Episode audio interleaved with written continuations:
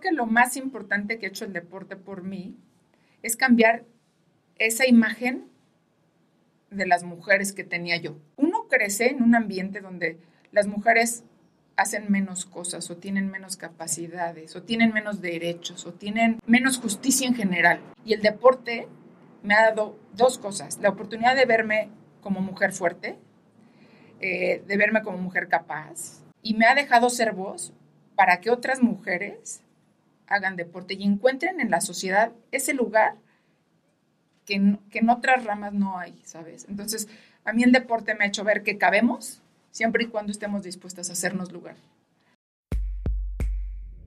Todo empieza por ti. No necesitas una razón. Todas corremos por cosas diferentes, pero al final, todas corremos. Corremos porque desde el primer día nos convertimos en corredoras. Soy corredora. Nunca correrás sola. Hola amigas de Soy Corredora, bueno y amigos porque luego se me olvida y creen que esto nomás es para las mujeres y no es cierto. Bienvenidos a un episodio más del podcast de Soy Corredora. Hoy estoy con una super invitada porque hicimos como una encuesta en redes sociales, ya saben de quién querían ver y no, sé por qué, pero es que era una cosa así, Ana Gaby Reba Palacio, Ana Gaby Reba Palacio, decía, bueno, es que la tengo que invitar, porque además, o sea, digo, la sigo en redes sociales, ella me sigue a mí, hemos conversado con varias cosas y dije, pues, ¿qué tiene esta mujer, Bienvenida. Hola, ¿cómo estás, Sonia? ¿Cómo están? bueno, les quiero decir que conozco a Sonia hace algunos años, cuando trabajaba en su otra chamba. Ah, sí, en Runners. Exacto. Y hice algunos artículos para Runners y sí. Estoy una maravilla, la verdad. Siempre dando espacio a las mujeres, muy chido. Sí. Oye, nos encanta que estés aquí porque la verdad es que creo que tu historia es súper inspiradora. Y bueno, ahora en el tema de las redes sociales y todo este show, la verdad es que eh, un día tú nos compartiste tu historia, o sea, bueno, la compartiste y yo te dije, oye, ¿me das permiso de compartirla en Soy Corredora? Y creo que es una de las historias que más motivó y más enganchó con las mujeres, porque hablabas de cómo decidiste hacer este cambio, no solo físico, sino también mental, ¿no? Entonces me gustaría mucho que contaras tu historia, porque dice que la presentan como la amiga que hace ejercicio, pero en realidad no hace ejercicio, o sea, entrena para Ironman y además corre maratones como si ya saben, fuera aquí a la esquina a comprar algo. Entonces, cuéntanos esa historia, cómo das este cambio, cómo era tu vida antes del deporte y cómo es ahora. Ok, bueno, yo siempre, o sea, yo fui una niña gordita y una adolescente con sobrepeso. Y tengo que decir que la verdad la gente es muy cruel con la gente con sobrepeso. O sea, ¿no? No importa que tengas otra virtud, eres la gordita chistosa, porque sí, era muy chistosa. Bueno, pues este, había dos maneras de mejorar mi imagen en un momento. ¿No? Y era, una fue hacer ejercicio. Yo empecé a hacer ejercicio para cambiar mi cuerpo. Con el tiempo me di cuenta que en realidad cambió mi vida porque le di una perspectiva muy diferente. Empecé corriendo, empecé corriendo en una corredora en el gimnasio y me puse a la tarea de correr cinco minutos y caminar un minuto. correr cinco minutos, caminar un minuto, correr cinco, hasta juntar 20 minutos. Y así empecé y luego empecé a sumarle, a sumarle, a sumarle y bueno, busqué otro reto encontré el, eh, un medio maratón y luego un maratón y luego conocí el triatlón. Alguna vez me entrevistaron para un, programa de ESPN y yo creo que mañosamente el entrevistador, yo le conté que sufrí de desórdenes alimenticios en, antes de la entrevista, o sea, tras bambalinas, le dije y él ha de haber dicho que le voy a hacer una pregunta capciosa, capciosa y me dijo este, que qué le cambiaría a mi cuerpo. Yo le dije que en realidad yo ya no le cambiaría nada porque me permite hacer cosas maravillosas, conocer gente maravillosa, ir a lugares maravillosos, me hace sentir fuerte y capaz y tal. Entonces yo creo que a mí se me hizo el clic de hacer ejercicio para cambiar mi cuerpo, hacer ejercicio porque es algo que disfruto muchísimo cuando lo empecé a hacer. Te lo pueden contar, pero hasta que no cruzas la meta de la primera carrera de 5K o de 10K, no te das cuenta que en realidad deja mucho más que solo bajarte de peso. Totalmente. Oye, y por ejemplo, a ver, alguien eh, como tú, que ¿cómo, e, ¿cómo era esta vida de Ana Gaby cuando, cuando estaba aquí en la secundaria, no? Sí, sí, Porque te voy a decir una cosa, ahorita tenemos este rollo con, las mujeres, con las nuevas generaciones, donde les cuesta mucho trabajo, pero luego también hay otra parte que está tomando mucha conciencia del tema de cuidar tu cuerpo, ya sabes, esta, estos, todos estos movimientos que hay, de que hay que, hay, que aceptar, no sé qué todo. ¿Qué pasa en la, eh, digo, yo yo cuando empecé a correr también comencé súper chavita y era más como el rollo de escaparme, para, ¿sabes? Para encontrarme, para saber qué pasa en mi cabeza. Tú, por ejemplo, ¿cómo lo viviste? Y cómo, o sea, ¿dónde das eh, en ese momento de ser esta chavita así que tenía sobrepeso y que a lo mejor la chistosa, no sé qué? ¿Cómo dices, no, ya? Un niño me dijo la gordis. Y se lo estaré toda la vida agradecida, aunque durante muchos años le guardé rencor. Porque dije, algo, algo está pasando eso de la gordita feliz, yo nunca fui una gordita feliz porque te, repito, la, gente es muy cruel con los gorditos. Este, y, desde el principio pensé que me merecía algo mejor, ¿no? Por muchas cosas. Entonces, bueno, ¿cuándo fue? Empecé a hacer básquetbol en la escuela y luego hacía porras y así, pero no era como suficiente. A mí lo que me gustaba de hacer las porras eran las competencias. Y conocí a alguien que iba al gimnasio y dije, ¿por qué no ir al gimnasio, vamos a ver qué se hace. Y fui y, corre, y una corredora y pues dije, lo más fácil es subirme a este aparato y empecé a correr así. Y cuando me empezó a dar amigos y conocer lugares bien bonitos, porque sales a correr y conoces lugares bien bonitos, y se empieza a armar la chorcha padrísima, dije, esto es lo mío. Y un día se convirtieron dos, y dos días se convirtieron tres, y en cuatro, en cinco, y fue así como em, empecé a, a darme cuenta que existe esta comunidad de corredores y después de triatletas y ya no lo solté. Oye, ¿y cómo da un paso al triatlón? Em, en el gimnasio en donde estaba había muchos triatletas, creo que eso ayudó, pero cuando era joven seguro te tocó esta revista Seventeen. Ah, sí. Yo era una consumidora de revistas, o sea, mi dinero estaba en las revistas. Como yo. exacto. O sea, de verdad, yo iba compraba una de estas, una de estas. Y entonces, bueno, en la C21 alguna vez publicaron un artículo de una eh, triatleta que se llama Gabriel Riz, que, eh, eh, que fue triatleta profesional y después se convirtió en voleibolista de playa profesional, gringa. Tenía un cuerpo sensacional. Yo dije, seguro es porque es triatleta. no, ok, ahí voy para No es porque midiera 1,92. No, no tenía nada que ver con eso. Pero bueno, en mi mente de chava, de, de, de puberta, creí que esa era la... Entonces dije, un día voy a hacer triatlón. Conocí un novio, su familia hacía triatlón. No, bueno, pues ahí. Y ahí fue. Oye, ¿y qué es lo que más te gusta del triatlón y bueno, y del Iron? Porque el Iron ya estamos hablando de otras historias.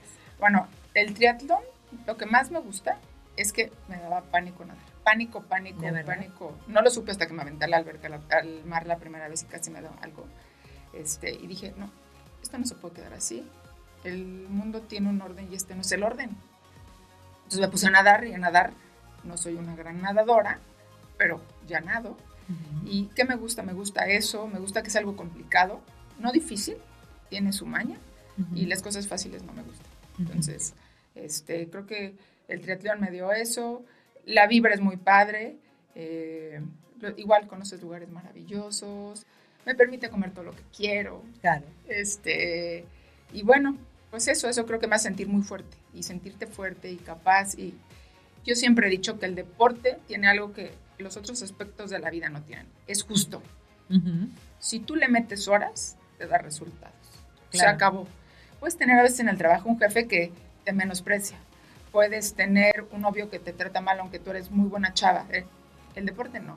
Si tú te levantas todos los días y entrenas y comes bien y cruzas la meta antes que antes. Porque creo que antes se veía el deporte, ya sabes, eh, como algo inalcanzable o como algo para muy pocos, ¿no? A ver, yo no quiero hacer Ironman, yo no quiero hacer triatlón, o sea, gracias, yo no quiero hacer un maratón, pero quiero, o sea, sí me gustaría hacer ejercicio y creo que a veces eh, vemos a todos, eh, todos estos héroes, ¿no? Esta gente que, y, y creo que la gente luego se desmotiva, ¿no? Porque dice, ¿a poco tengo que hacer todo esto? Pero a mí algo que me encanta mucho de ti es que cuando cuentas tus historias es como de, pues el deporte es divertido, incluso lo haces ver divertido o incluso lo haces ver fácil. Sé que no es fácil, pero lo haces ver así. O sea, ¿cómo, con tu experiencia, cómo podrías decirnos ¿Qué tenemos que hacer para verlo así como tú lo ves hoy? Um, yo creo que es un gusto. A mí me tomó tiempo darme cuenta todas las maravillas que el deporte te da. Pero una vez que las conoces, se vuelve en tu tiempo. Hay gente que dice, me encanta ir al cine, hay gente que me encanta ir al teatro, me encanta irme a comer con mis amigas. Todo eso es maravilloso, pero es igual con el deporte. O sea, si me tengo que despertar a las cuatro y media de la mañana para subirme a la corredora, lo hago por mí, ¿sabes? O sea, es un gran gusto, me hace, estoy de mejor humor, no me ando peleando con la gente. Este, veo, yo siempre he dicho, no puedo decir es aquí, pero no hay problema que aguante 1500 metros en la alberca. Te juro que me he metido en la más mal vibrosa, eh, lo más alterada con alguien, con un problemón en el trabajo, con mi marido, con mi hijo, alucinando todo el mundo. Me meto a nadar o me subo a la corredora y una vez que la apago o me bajo de la bicicleta, todo se ve distinto. Y eso no lo cambio por nada. Entonces, es la máquina de la felicidad, yo le llamo. Sí. Entonces, una vez que le das, y que lo empieces a hacer un día, dos días, tres días, cuatro días, no lo sueltas. O sea, es la máquina de la felicidad hacer ejercicio. ¿Qué te, o sea, ¿qué, ¿en qué te ha ayudado en la parte mental?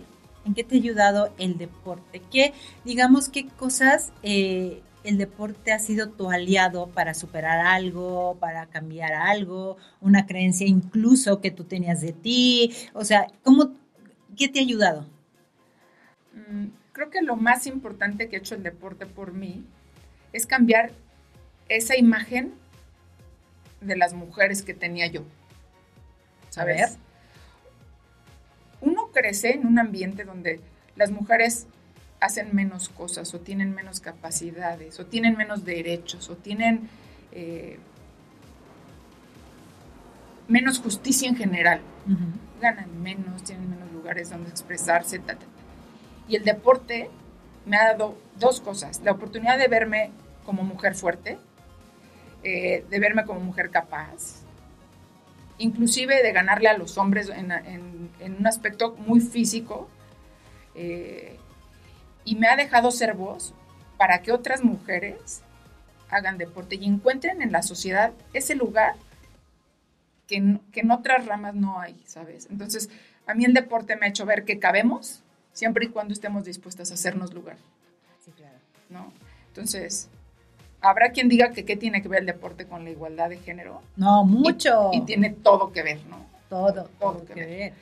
Todo que ver porque al, final, mira, o sea, personas como tú o como lo que hacemos aquí en Soy Corredora, eh, la verdad es que de eso va porque lo que quieres es enseñar que este eh, el, el, el, deporte te ayuda justamente a, que retomes ese poder, porque no es que lo hayas, o sea, no es que no lo tengas, es que lo tienes, lo que pasa es que no lo usas. Entonces, el deporte lo que hace es que lo uses y además este hace en el presente y como tú decías, o sea, no hay manera que yo me meta a, entrenar y siga enojada o siga, este, yo, les digo, no se puede estar triste y además eh, hacer ejercicio. es que no, en ese momento o, estás en una de las dos. Y si, y, si, y si prefieres a lo mejor estar triste, lo vas a dejar, vas a decir, ya no puedo entrenar.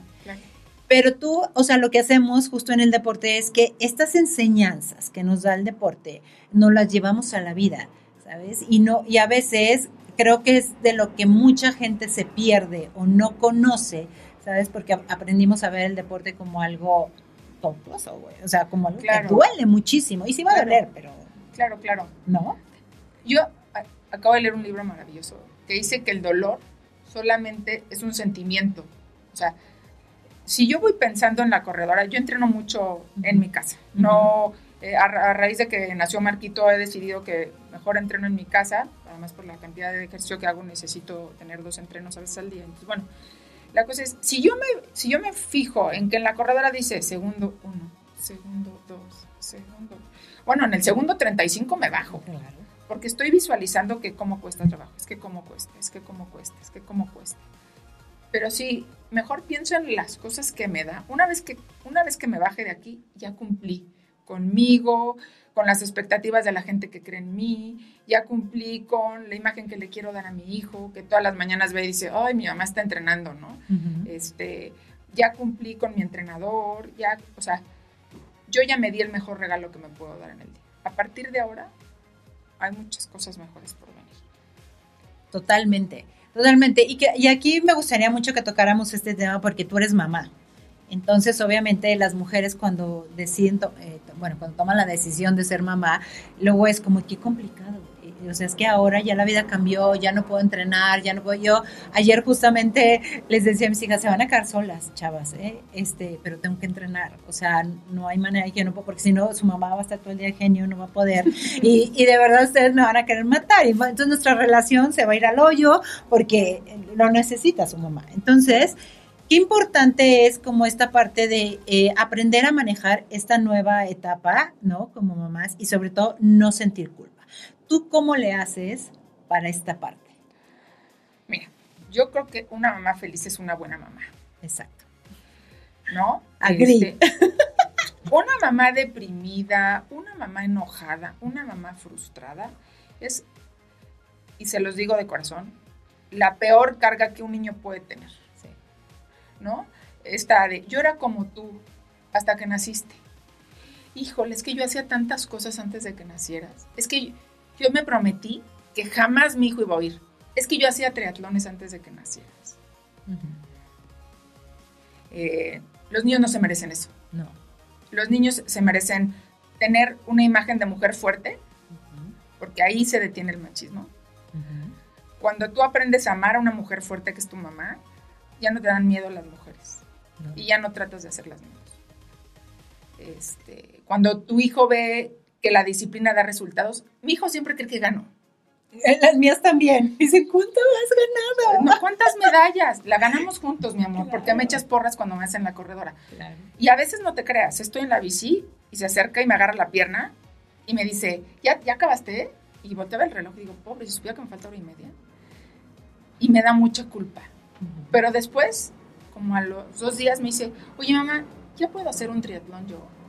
Y digo, unas por otras. Sí habrá veces que ni modo, le toca más tele de lo normal a las seis de la mañana que se paró, ¿no? Porque estaba yo en la bici. Pero creo que al final del día él va a aprender que alguien que puede hacer lo que quiere es feliz y va a dejar que la gente que, que está con él haga lo que necesita hacer para ser feliz y él va a hacer lo que le gusta hacer para ser feliz. Espero que lo entienda así y eso es lo que pienso cuando entreno para quitarme la culpa a veces de estar en el gimnasio o de estar en la casa dándole a la bicicleta para correr.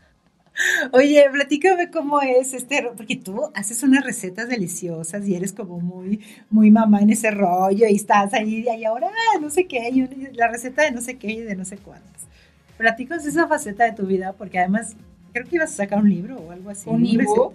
Está, ya están todas las recetas, pero el jueves tengo cita con el nutriólogo para que me las cheque perfectamente y pueda sacarlas y decir, come esto, es riquísimo y va a ser bueno para tu salud.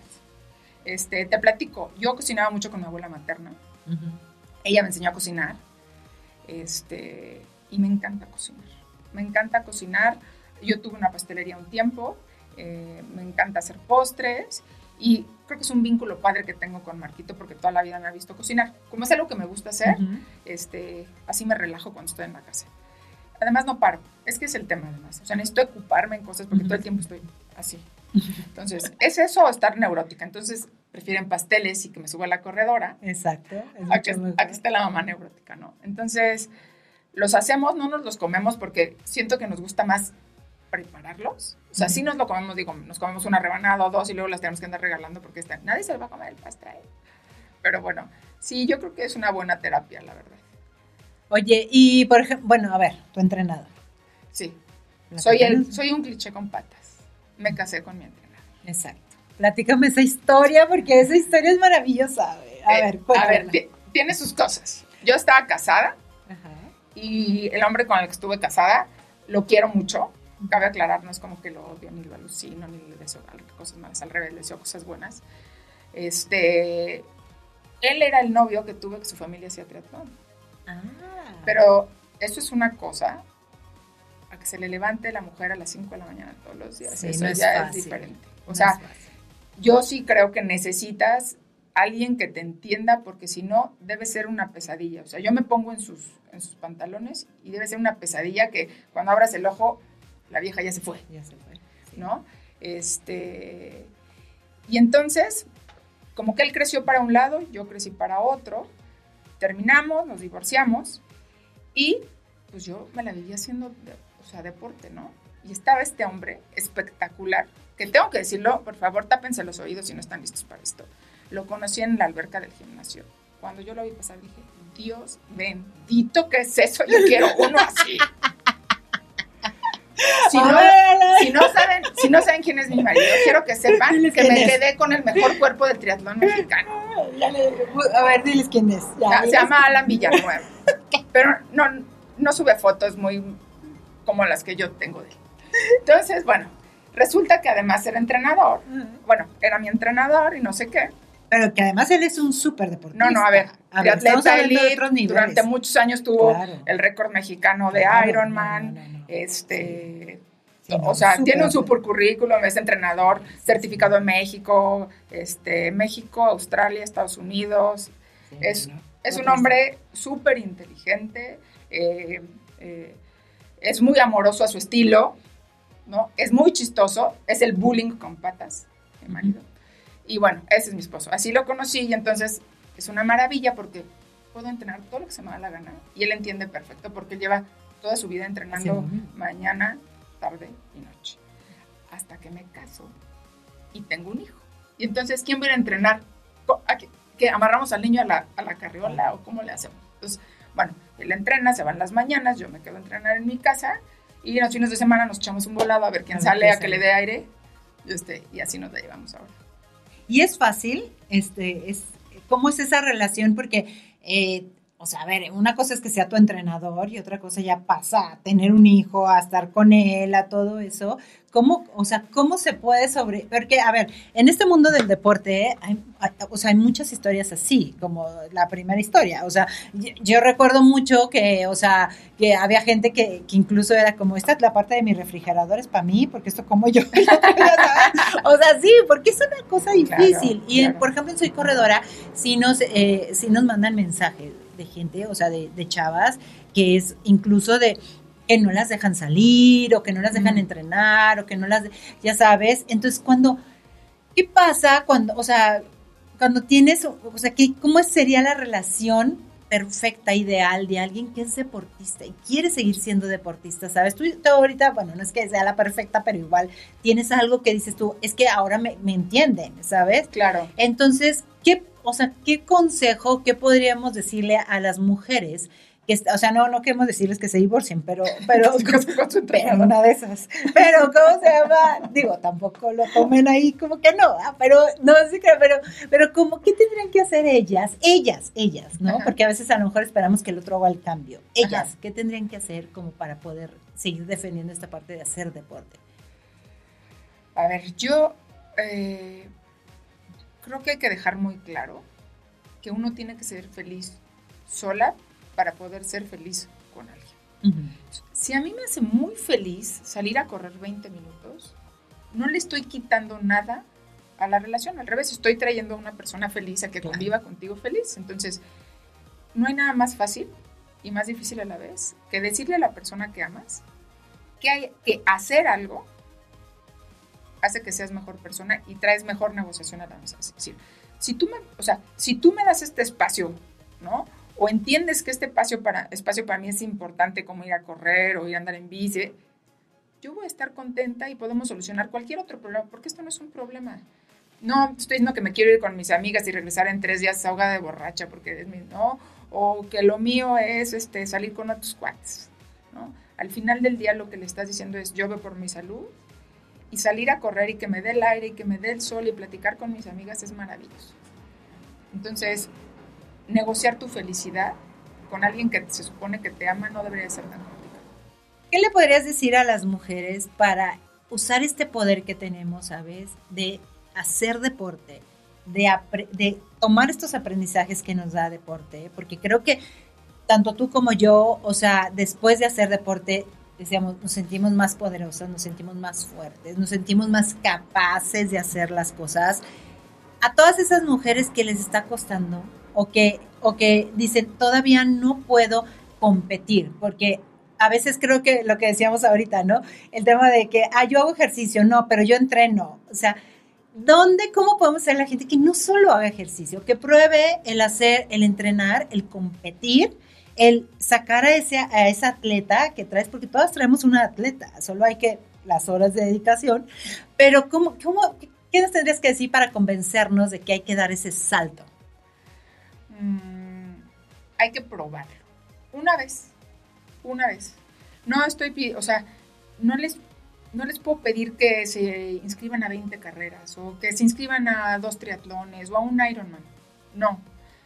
Las ranas se cocen desde el agua fría. Claro. Entonces, eh, yo les diría, prueben una carrera de 5K, nada más. Cuando ustedes se pongan su número, se amarran las agujetas y arranquen, van a entender perfectamente por qué la gente que corre uno corre mil. Exacto. ¿no? O sea, hay gente que me pregunta, ¿de verdad viniste hasta acá? Me acuerdo en el maratón de Chicago, por una camiseta apestosa y una medalla. Que en tu país no hay donde correr 42 kilómetros. Y lo que pasa es que es un gran reconocimiento a un esfuerzo de todos los días que lo único que te hace sentir es capaz de hacer absolutamente cualquier otra cosa en cualquier otro aspecto de tu vida que te propongas. Sí, porque yo creo que correr te enseña que, las cosas difíciles eh, y que de esas va a haber muchas en la vida, eh, se tiene que aprender, se tienen que superar, y pero sobre todo las tienes que disfrutar. Claro. ¿no? O sea, disfrutar el proceso y al final creo que cuando te vas a una carrera y cuando tienes esta medalla, pues al final es como despedirte de un proceso que te enseñó muchas cosas de ti, ¿no? Por supuesto, por supuesto. Oye, Ana Gaby, muchísimas gracias por haber estado aquí con nosotros. La verdad es que me encanta que estés, porque este tema de la disciplina, de contarnos cómo ves el deporte, alguien como tú que hace Iron, que mis respetos, este, de verdad es que es un lujo tenerte aquí. Muchas gracias por invitarme, Sonia. Gracias. Y espero que no sea la última vez. Y bueno, ya cuando tengas tu ebook de eso, recetas y todo, por favor dinos, porque seguro es que a mí también me encanta ver cómo cocina. Entonces a mí parece como que es fácil cocinar. Yo, no, yo cocino cero, güey. Pero entonces digo, ay, la nueva sí cocina, se ve fácil. Y además súper rico, se ve que haces puras cosas ricas. ¿Qué te digo? A mí sí me gustan. Luego al marido no tanto. Bueno, nos da igual, con que nos gusten a nosotros ya. Exacto. Exacto. Mil gracias, Dani Gaby. Oiga, ya saben dónde, bueno, ¿dónde te pueden seguir a ti? Ah, en Instagram estoy Ana, Gaby, Ana Gabriela RPO y en Facebook estoy como Ana Gabriela Vega Palacio. Perfectísimo. Y ya saben dónde nos pueden seguir a nosotros, www.soycorredora.com, arroba soy corredora y a mí arroba Sonita Chávez. Y nos escuchamos en el siguiente episodio. Bueno, también nos vemos.